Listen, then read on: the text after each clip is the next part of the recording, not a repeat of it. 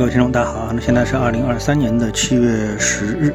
我想呢，我们的听众呢比较关心的，可能在跟资本市场有关的呢，无非是两一块啊，一块呢是美股。那我们看到美股呢，虽然在炒作。炒作这个美股啊，进入到七月份还会再加一次息啊，这个概率呢是大大的提升了。从各方面的经济数据，但是呢，由于呢整个市场的一个最基本的共识就是说，即使你在加息，大家都可以赌你这是最后一次加息。所以呢，在目前的美国的利率水平上面，再次出现暴力加息的可能性，大家都不相信。所以呢，加个零点二五个息，大家其实都不是太在乎。所以呢，美股呢目前的一个低波动率。啊，可能是决定了美股慢慢慢慢走出啊这个新的慢牛走势的这么的一个大背景啊，这是美股。那 A 股呢？那由于呢是处于一个就是呃还是处于一个减息的预期中啊，那么这种减息的预期呢，呃实际上它并没有直接刺激 A 股市场，因为它所反映的呢是整个对经济的一个比较悲观的预期啊，希望去激活经济，因为。你想要激活经济，就意味着它的潜台词就是现在经济比较疲弱，所以我要去激活经济。而激活经济呢，那我在货币政策上面呢，就应该是降低利率。所以在这个逻辑当中呢，那么 A 股呢，在这个位置上面呢，进行一个震荡，啊，呃，应该说是最基本的一个市场特征啊。而且呢，由于呢，目前市场呢。从新股发行的角度来说呢，进入到了一种非常良性的状态啊，就是每天都在发新股，但是呢，市场呢又不觉得它在发新股，因为也没有感觉到新股发行对整个市场有什么样的一个影响啊，这个跟多年前啊已经是完全是处于两种心理的状态啊，市场的一种心理状态，所以呢也没有影响，但是呢。确实你也找不到整个市场啊出现牛市的这么的一个契机理由啊，所以呢这个市场呢就在目前这个位置三千两百点附近反复的争夺震荡，那我觉得这是一个比较大概率的一个事件啊，那么赚钱的机会相对呢就比较少一点啊。这两天呢有一个很久没有联系的投资者啊，A 股的投资者呢跟我呢哎在这个微信上面呢交流了一下啊，我从交流的。过程当中呢，发现呢，诶，他已经好像很久啊没有交易 A 股了。他在问我现在可以交易什么？啊，潜台词就是他现在没怎么去交易 A 股了。他想有什么新的东西可以去替代 A 股啊？当然我就跟他讲了一些啊。然后这时候呢，我就突然想到啊，对于一个你想长期通过资本市场来获得收益的投资者来说的话，那什么叫投资呢？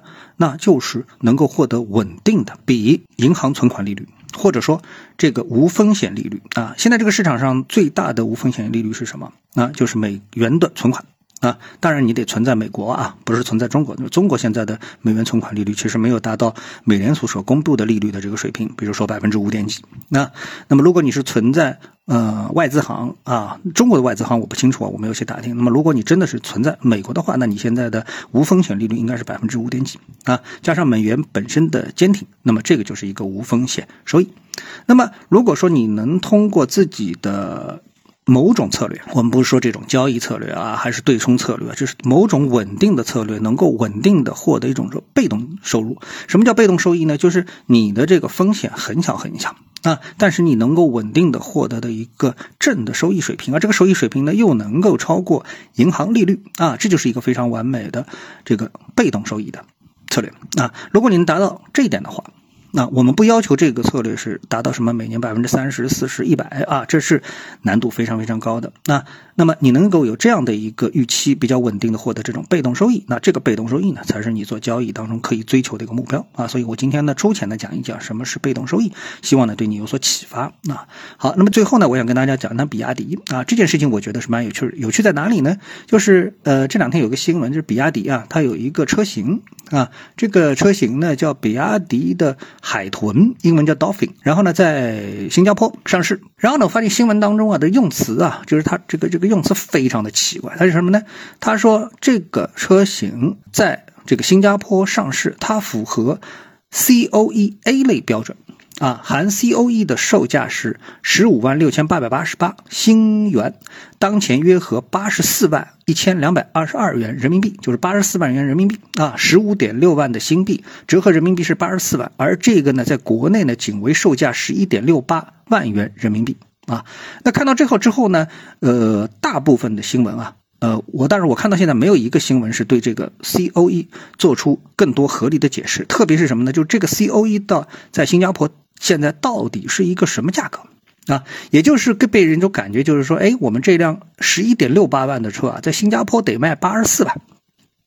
这你不是觉得这个事情就很有一点吸引眼球了吗？对吧？啊，觉得就是很奇怪。但是呢，哎，没有一条新闻是对这个 C O E 啊进行一个特别的一个解释啊，就是哪怕解释它的概念，也不解释这个东西到底现在到多少值多少钱。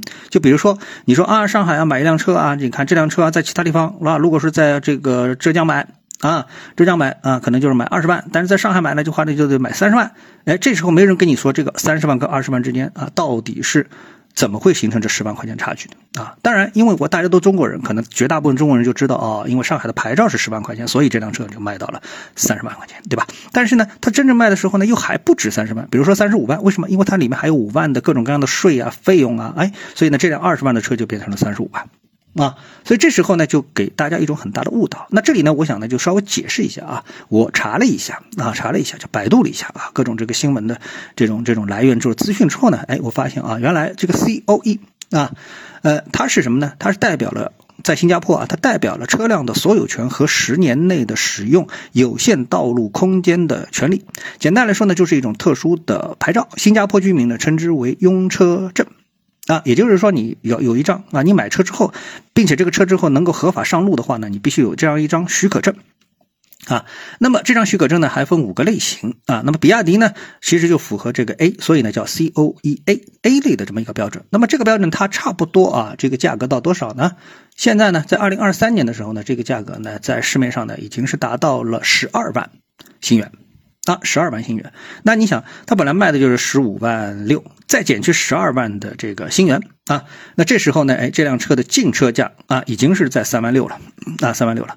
那么这个三万六是不是和这个十一万的这个价格还有差距呢？啊，因为这个新币的呃汇率可能是在五点五万啊，五点五左右啊，这样的话呢，也就是在十一万，对吧？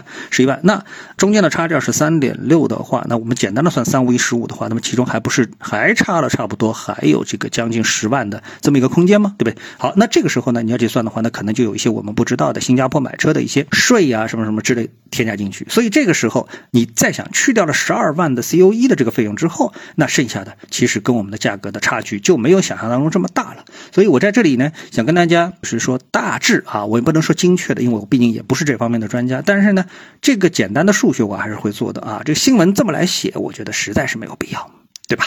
啊，好，那今天呢，跟大家呢就交流一下这一方面的这个资讯啊，谢谢各位的收听，我们下次的节目时间再见。